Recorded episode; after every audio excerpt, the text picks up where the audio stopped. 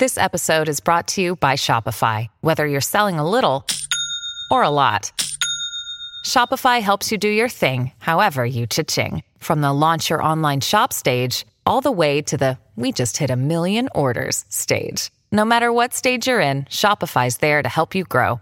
Sign up for a $1 per month trial period at shopify.com slash special offer, all lowercase. That's shopify.com slash special offer. Quiero darle la bienvenida a esta hora al analista, eh, experto, conocedor de temas del Medio Oriente, Joseph Hagel. A esta hora se suma a nuestro programa. Joseph, qué bueno saludarte. Un gran abrazo para ti. Hola, Galurdes, un gran abrazo, gracias por la invitación. Oye, tantos temas que conversar contigo. ¿Qué lectura le das tú? Vamos a comenzar por lo que es noticia hoy. Ya le retiraron el respirador al escritor Salman Rushdie. ¿Qué, ¿Qué, lectura tú le das a esto? Porque esa fatua de Khomeini fue en los años 80, eh, pero este sujeto quizás ni había nacido en los años 80. ¿Qué lectura le das tú? Mira, para que eh, aprendan acá las agencias de seguridad que el fatwa, el decreto religioso de un clérigo no tiene fecha de caducidad. Queda vigente para generaciones eh, siempre y cuando los seguidores tengan la oportunidad de implementar esta, eh, este decreto, lo van a hacer. Entonces, el gobierno iraní hoy declaró eh, inocente de todo el asunto, que ellos no tienen nada que ver ni con el tipo ni con Salman Rushdie, querían distanciar toda, todo el evento eso de ellos mismos. Pero lo que sí, nosotros sabemos que el, el, el Ayatollah Khomeini hizo este decreto y este decreto va a seguir vigente hasta que venga otro Ayatollah como el Ali Khamenei, que no lo va a hacer, y que se lo va a negar o se lo va a decir que no, ya pasó el tiempo, creo que sea un, un, escenario, un, un, nuevo decreto para anular al decreto anterior. Si no, todos los musulmanes que le van a seguir a la revolución iraní y a las palabras de Ayatollah Khomeini, tienen que implementar eso, parte de ellos lo toman personalmente como parte de su deber. Ahora, este muchacho eh, que creció y nació acá, eh, de acuerdo al Daily Mail, vi un reporte que entrevistaron a la madre. La madre dijo que el, el, el, muchacho este se fue al Líbano para encontrar con su papá, que los había dejado y se fue de vuelta al Líbano, y que se fue a encontrar con su papá. No tuvo buenas relaciones, pero llegó de allá con la cabeza llena de, uh, de, de preguntas, uh, llena de odio, y se fue y se aisló adentro de la casa, en el basement de la casa, y no dejaba ni siquiera a la, madre, a la madre entrar, cocinaba solo, trataba solo y le echaba en cara porque no lo educó de la manera musulmana conservadora correcta. Entonces, eh, fue rápido la, la, indoctrinación de ese muchacho en dos meses que, que venga uh, un graduado de la escuela de Hezbollah y de los chiitas radicales de esta manera, es un, un buen trabajo que hicieron con este muchacho. Ahora creo que la justicia le va a dar uh, su, su, su deber y va a pagar por su, por su crimen. Pero esto nos indica también de que toda la gente todavía que tiene simpatía o que son seguidores de la revolución islámica de Irán son todos iguales. No van a cambiar. Ellos han declarado la guerra antes del Khomeini y ahora más, que vino el Khomeini en el siglo XX y revivó todas estas uh, venganzas que quiere tomar y islamizar al mundo. Y, y, hay una frase bien famosa del Ayatollah Khomeini que dice, nuestra revolución termina cuando el mundo entero dice, la ilaha illallah y Muhammad Rasulullah. No hay Dios que Dios y Allah es el único Dios. Así que ya sabemos nosotros con qué estamos enfrentando. Ahora el Occidente, del otro lado, eh, a veces dice, bueno, que no están haciendo muchas cosas o que están bajo control. Señores, ellos han declarado la guerra hace siglos y siguen con esta declaración. Ellos no han declarado la paz. Los radicales, estoy hablando, no han declarado la paz, no han declarado un cese del fuego, no, no, han declarado nada. Entonces la guerra de ellos sigue. Entonces es nosotros, sí. nuestra elección, si los enfrentamos o si esperamos a reaccionar cuando ellos actúen.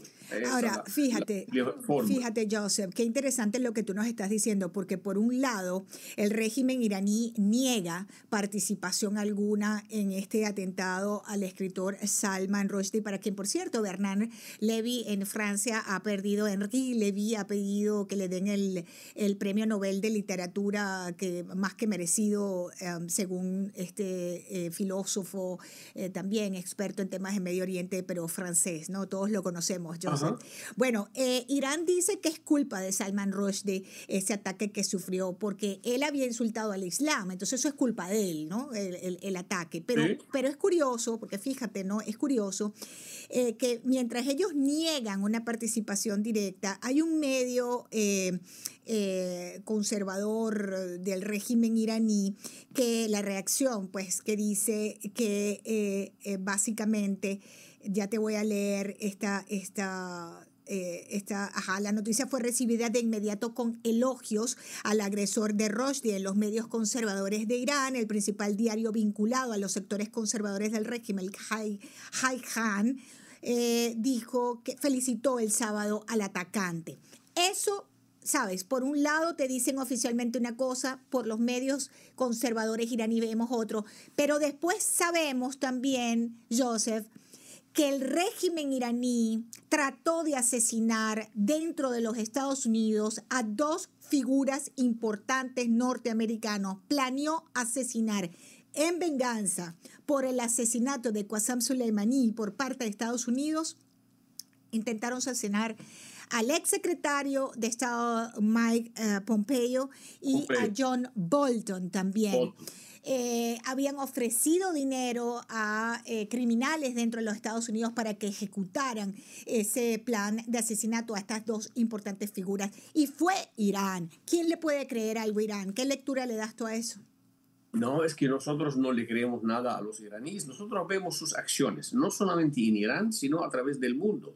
Irán no ha dejado de eh, actuar eh, eh, de manera agresiva y violenta y a veces con terrorismo a través del mundo.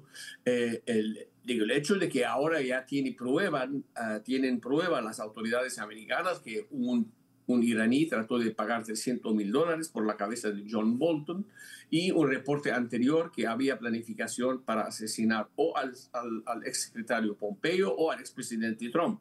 Y a mí no me extraña, porque el día que, que eliminaron los Estados Unidos, las Fuerzas Armadas, o, el dron americano que eliminaron a, a Qasem Soleimani, ellos han jurado venganza. Entonces, esta venganza tampoco tiene fecha de caducidad. Ellos lo van a tratar, siempre van a tratar de hacerlo y no, lo, no van a aceptar por un personaje que no esté de alto mando para que valga la pena ante sus seguidores y ante, los simpatizantes de la revolución de que la, matanza o la eliminación o lo que sea, el asesinato de Qasem Soleimani no fue en vano. Entonces, esto lo van a seguir haciendo y nuestras agencias deben de estar siempre alertas porque esto lo van a seguir tratar y todo lo que tienen ellos que tener éxito una vez de mil o una vez de dos mil, pero que tengan éxito una vez para ellos es un logro, es una victoria.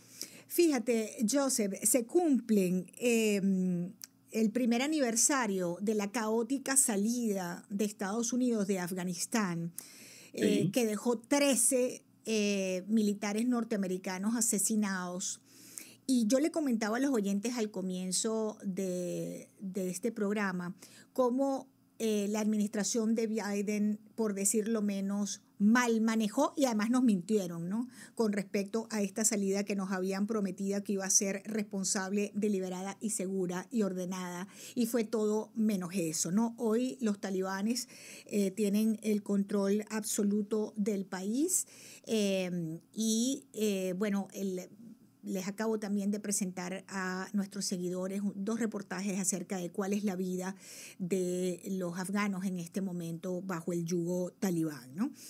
Eh, esto adicionalmente al tiempo que uno habla, cuando escucha, habla sobre Irán, sobre Afganistán, uno piensa en la seguridad nacional de los Estados Unidos. ¿Por qué a mí me tiene que importar que los talibanes estén en el control de Afganistán si yo vivo en Oklahoma, en Texas, en la Florida, en Nueva York? ¿Por qué a mí me tiene que importar eso? Eh, y es una pregunta, yo creo que válida, ¿no? En americano para muchos de nuestra audiencia que dice, bueno, ¿por qué a mí me tiene que importar lo que pasa en Afganistán y estén allí el control los talibanes? A mí en Estados Unidos, ¿qué me importa eso, Joseph? Mira, es que yo voy a dar un ejemplo muy simple. Estados Unidos eh, produce maíz, quizás el, mayor productor del mundo. Y ahora hubo escasez de producción por la guerra de Ucrania y de Rusia. ¿Por qué nos importa a nosotros? Porque nos subió el precio del pan en Estados Unidos por la escasez de producción. Lo mismo pasa con el terrorismo. Si nosotros esperamos a que los terroristas exportan sus acciones desde sea Pakistán, Afganistán, Irán, eh, eh, la franja de Gaza, a donde sea, van a exportar sus, eh, su terrorismo. Tenemos que combatir con ellos acá en Estados Unidos. Entonces, si llega, empiezan, ellos se envalentonan a están, llegó, llegó uno en Estados Unidos, se envalentonan los que están detrás para aumentar más las posibilidades de poder entrar y actuar adentro de Estados Unidos. Nuestra meta, ir a Afganistán, no es porque es un paseo o ir al Medio Oriente porque es un paseo, es para ahorcar al terrorismo en su origen, a dónde nace, a dónde se produce. Esto es la manera de hacer las cosas. Si no, nos podemos sentarnos con los brazos cruzados y esperar hasta que toquen la puerta. Si esto la gente no, así no le importa, ya estamos hablando de otro Estados Unidos que queremos, porque nosotros no podemos permitir que el terrorismo venga a hacer otro 9-11 o otro algo parecido en Estados Unidos sin ir hasta allá y que no salga de su origen, no esperar a que venga a producir acá. Al tiempo que esto ocurre, Joseph, se siguen desarrollando estas conversaciones con el régimen iraní sobre el tema eh, nuclear. ¿Tú no crees que este complot de Irán contra Bolton y contra eh, Mike eh, Pompeo debería ser una advertencia, por lo menos, para esas conversaciones nucleares? A mí me extraña que no hayan suspendido en protesta las conversaciones después de eh, eh, descubrir el complot de asesinar al señor Bolton. Pero todavía yo no entiendo el por qué negociar con Irán todavía si Irán todo lo que quiere es restablecer el acuerdo original del 2015 que le permitía dentro de 10 años, de 10 años, perdón, dentro de 10 años que no tenga más control, que no tenga más sanciones. Entonces, de los 10 años ya pasaron 8 casi. ¿Qué vamos a hacer dentro de dos años? ¿Vamos a permitir a que Irán produzca un arma nuclear? Si no la tienen todavía y están amenazando. Cuando la tenemos, vamos a atacar a Nueva York. Ellos lo dijeron, no nosotros lo inventamos. Ellos lo dicen todos los días, que vamos a borrar a Israel del mapa. Nosotros no lo dijimos. Ellos están haciendo actividades, eh, eh, reclutando, mandando armas al sur de Siria, a Hezbollah en el Líbano, establecerse en Venezuela, ellos están tratando de invadir al mundo entero con proxies. Yo le mando a los venezolanos misiles que ellos los tiren. Entonces Irán hace el juego como que si yo no tengo nada que ver. Es que la administración, que sea esta o la que, la que, la que va a venir después, tienen que tener mucho miedo a las actividades iraníes, porque no tienen buenas intenciones. Hasta el día de hoy, yo no vi ningún reportero, los cientos de miles que hay a través del mundo, que haya mostrado al mundo que Irán haya construido una escuela que ha graduado a cientos de estudiantes con, con, con, alta tecnología o con lo que sea, filosofía tampoco. Sí. No he visto que Irán ha construido es, eh, hospitales para la gente necesitada, necesitada, ni siquiera en Irán, menos lo va a hacer en Venezuela o menos lo va a hacer en otra parte del mundo. Entonces aquí tenemos un problema que si vemos lo que hacen y no respondemos y no actuamos, ellos van a tomar los ejemplos. La salida abrupta de Afganistán, que fue un desastre, ellos, eso envalentona a los iraníes. Esta salida de Afganistán derrumbó al prestigio de Estados Unidos a través del mundo entero. Que sean los rusos, que sean los chinos, que sea Corea del Norte o que sea Irán o los similares. Todos han tomado eso un signo de que Estados Unidos volvió a ser débil y nosotros podemos hacer lo que queremos. Joseph, tengo una, una duda, fíjate. al igual que el presidente Barack Obama, que defendió el acuerdo nuclear original, eh, mm, Biden parece creer eh, que si permite a los dirigentes iraníes ganar dinero, tener acceso al cash, pues ellos van a bajar la agresividad contra sus vecinos árabes eh, y contra Estados Unidos, es decir, una suerte de más comercio, menos terrorismo, ¿no? Que era un poco la, lo que fue la posición eh, de Barack Hussein Obama con respecto al acuerdo nuclear. Pero lo más probable es lo contrario, ¿no? Porque en los años en que estuvo este acuerdo nuclear vigente, Irán aumentó su apoyo financiero y material a una red de milicias y grupos terroristas que ellos utilizan para amenazar a Oriente Medio, entre ellos, por supuesto, a Israel también y al comercio internacional. Y esas garantías de Biden sobre la sinceridad de Irán, sobre el acuerdo, eh, bueno, solo se han encontrado con la demostración de la mala fe de Irán. Entonces uno se pregunta, ¿en qué está pensando esta administración? Con respecto al acuerdo Es que no sé lo que están pensando. Parece todas estas teorías que me, está, que me está contando de la administración, estas son teorías de los liberales de las universidades que estudian eh, política internacional y piensan que el libro que te enseña que tú si le das incentivo al agresor, él si le da incentivo más que todo dinero para mover y eso, no te va a responder de esta manera. Aquí está la señora Merkel, hizo lo mismo con Vladimir Putin. Ya vemos lo que hizo Vladimir Putin después de tener, tener todo el acceso al dinero de Europa por venderle gas, derrumbó todo y no le importó para llegar a su meta. Y los iraníes peor todavía.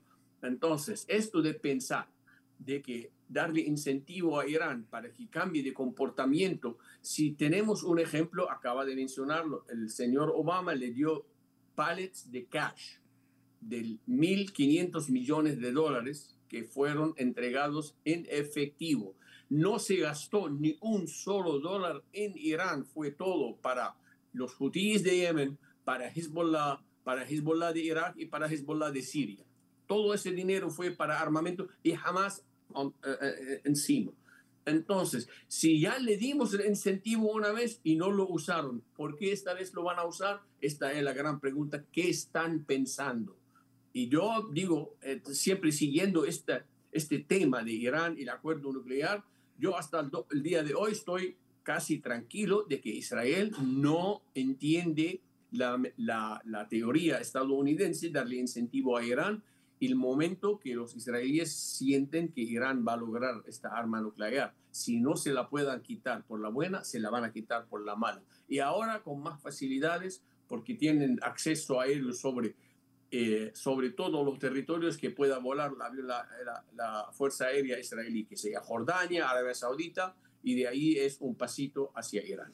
Y hay que decir, recordarle pues a nuestros ah, seguidores que Israel es el principal aliado de los Estados Unidos en la región. Y yo pienso que este complot contra Bolton eh, demuestra también, Joseph, em, que Irán se ha vuelto más ambicioso en su campaña de asesinatos internacionales. Hace poco veíamos estas eh, eh, jornadas de ataques a turistas y diplomáticos israelíes precisamente, aparentemente eh, por represalias. y una vez en junio, ¿te acuerdas que detuvieron a ocho hombres en Turquía que estaban desarrollando una operación iraní para matar a turistas israelíes en Estambul? Es decir, el brazo largo del régimen iraní con sus eh, criminales a sueldo eh, eh, sin, sin detenerse, ¿no? Al contrario, más ambiciosos en sus planes de asesinatos internacionales, sin miramientos de ningún tipo y sin temor eh, no sé si es, y te quito un minuto más de tu tiempo, yo no sé si es porque hay una percepción internacional de debilidad en Washington de esta administración frente a este tipo de regímenes, por lo cual ellos se sienten envalentonados, guapos y apoyados y nosotros hacemos lo que queremos. Es una percepción. Definitivamente. Y ahora les llegó la guerra ucraniana-rusa y la, las acciones chinas para que en las negociaciones nucleares ahora, antes era China y Rusia como ah, árbitros durante estas negociaciones, observadores, ahora están tomando el lado de Irán. Entonces ya ellos hicieron este campo juntos. ¿Y por qué? Porque se envalentonaron y que Estados Unidos está solo o lo que tiene el apoyo no es suficiente para enfrentar a estos tres. Joseph Haag, gracias por acompañarme, profesor. Un lujo tenerlo en el programa como siempre. Muchísimas gracias por estar en Americana. Gracias, gracias profesor Joseph Haag, experto, analista, conocedor del Medio Oriente.